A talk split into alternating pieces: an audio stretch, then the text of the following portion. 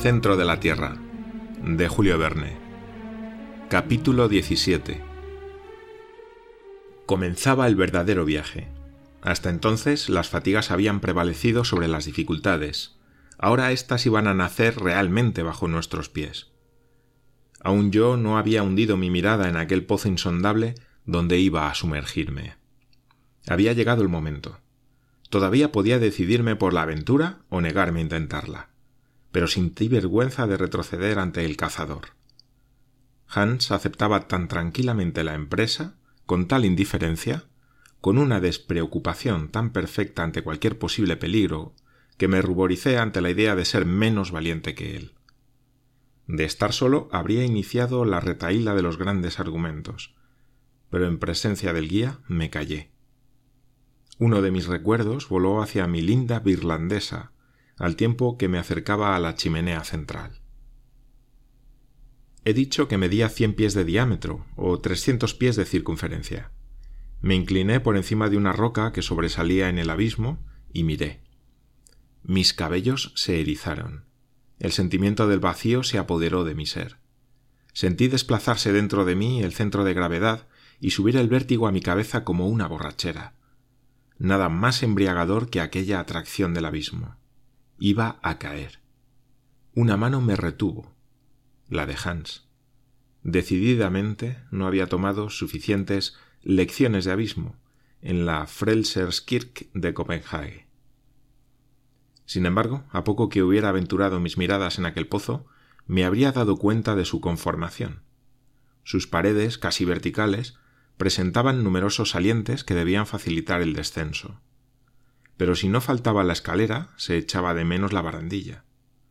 Una cuerda atada al orificio habría bastado para sostenernos, pero ¿cómo desatarla cuando hubiéramos llegado al extremo inferior? Mi tío empleó un medio muy sencillo para obviar esta dificultad desenrolló una cuerda del grosor de una pulgada y de cuatrocientos pies de larga. Dejó caer primero la mitad, y luego la enrolló alrededor de un bloque de lava que sobresalía, y tiró la otra mitad a la chimenea. Cada uno de nosotros podía descender entonces reuniendo en la mano las dos mitades de la cuerda que no podían escaparse. Una vez que hubiéramos bajado doscientos pies, nada nos sería más fácil que recogerla soltando un cabo y tirando del otro. Este ejercicio volvería a empezar de nuevo ad infinitum.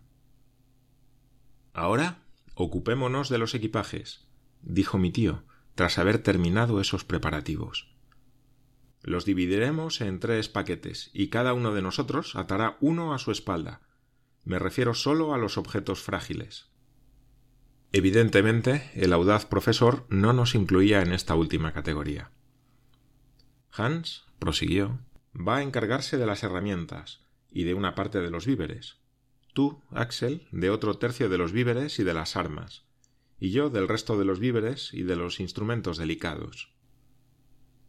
Pero ¿quién se encargará de bajar la ropa y ese montón de cuerdas y escalas? dije yo. Bajarán solas. ¿Cómo? pregunté. Ahora lo verás. Mi tío echaba mano de los grandes medios gustosamente y sin vacilar. Por orden suya, Hans reunió en un solo bulto los objetos no frágiles y atado el paquete sólidamente fue arrojado al abismo por las buenas. Oí el mugido sonoro producido por el desplazamiento de las capas de aire. Mi tío, inclinado sobre el abismo, seguía con mirada satisfecha la caída de los equipajes y no volvió a levantarse hasta haberlos perdido de vista. Bueno, dijo, ahora nos toca a nosotros. Pregunto a cualquier hombre de buena fe si se pueden oír sin estremecerse palabras semejantes. El profesor se ató a su espalda el fardo de los instrumentos. Hans cogió el de las herramientas y yo el de las armas. El descenso comenzó por el siguiente orden Hans, mi tío y yo. Se hizo en un profundo silencio, sólo turbado por la caída de los fragmentos de roca que se precipitaban en el abismo me dejé deslizar, por decirlo así, agarrando frenéticamente la doble cuerda en una mano y afianzándome con la otra ayudado por mi bastón. Solo me dominaba una idea. Temía que me faltase el punto de apoyo. aquella cuerda me parecía muy frágil para soportar el peso de tres personas. Me servía de ella lo menos posible, haciendo milagros de equilibrios sobre los salientes de lava que mi pie trataba de coger como una mano. Cuando uno de aquellos peldaños deslizantes se movía bajo los pies de Hans, decía éste con voz tranquila act. Cuidado. Repetía mi tío. A la media hora habíamos llegado a la superficie de una roca sólidamente encajada en la pared de la chimenea. Hans tiró de la cuerda por uno de sus cabos, el otro se elevó en el aire. Tras haber repasado la roca superior, volvió a caer rastrillando los trozos de piedra y lava, especie de lluvia, o mejor, granizo, muy peligrosa. Inclinándome por encima de nuestra estrecha plataforma, observé que el fondo del agujero todavía era invisible. La maniobra de la cuerda volvió a empezar, y media hora después habíamos ganado otros doscientos pies de profundidad. Dudo que el geólogo más apasionado hubiera tratado de estudiar durante este descenso la naturaleza de los terrenos que le rodeaban. Por lo que a mí se refiere, apenas me preocupaba de ello me preocupaba poco que fueran pliocenos, miocenos, eocenos, cretáceos, jurásicos, triásicos, pérmicos, carboníferos, devónicos, silúricos o primitivos. Pero el profesor, sin duda, hizo sus observaciones y tomó sus notas, porque en uno de los saltos me dijo Cuanto más avanzo, más seguro estoy. La disposición de estos terrenos volcánicos da toda la razón a la teoría de Davy. Estamos en pleno suelo primordial, suelo en el que se produjo la operación química de los metales inflamados al contacto con el aire y el agua.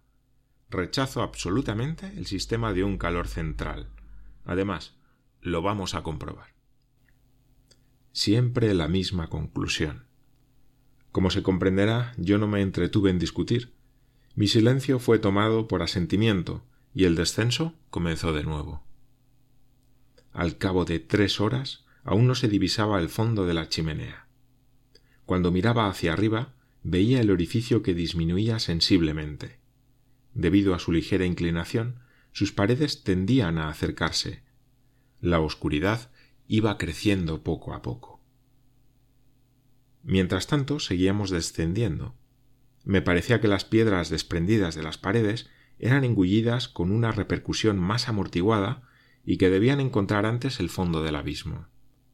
Como había tenido la precaución de anotar exactamente nuestras maniobras de cuerda, pude calcular exactamente la profundidad alcanzada y el tiempo transcurrido. En aquel momento habíamos repetido catorce veces aquella operación que nos ocupaba media hora. Por lo tanto, eran siete horas, más catorce cuartos de hora de descanso, a tres horas y media. En total, diez horas y media. Habíamos partido a la una. En aquel momento debían ser las once.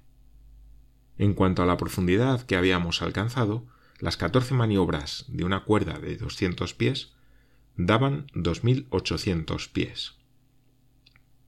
En aquel momento se dejó oír la voz de Hans. Halt. dijo.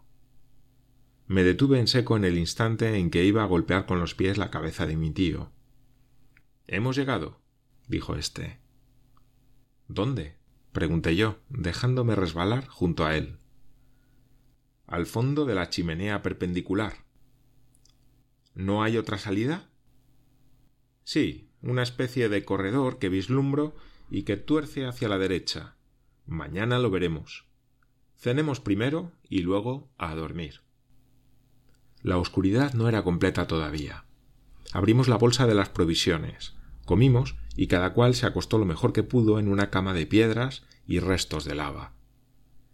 Tendido de espaldas, abrí los ojos y divisé un punto brillante en la extremidad de aquel tubo de tres mil pies de longitud que se transformaba en un gigantesco anteojo.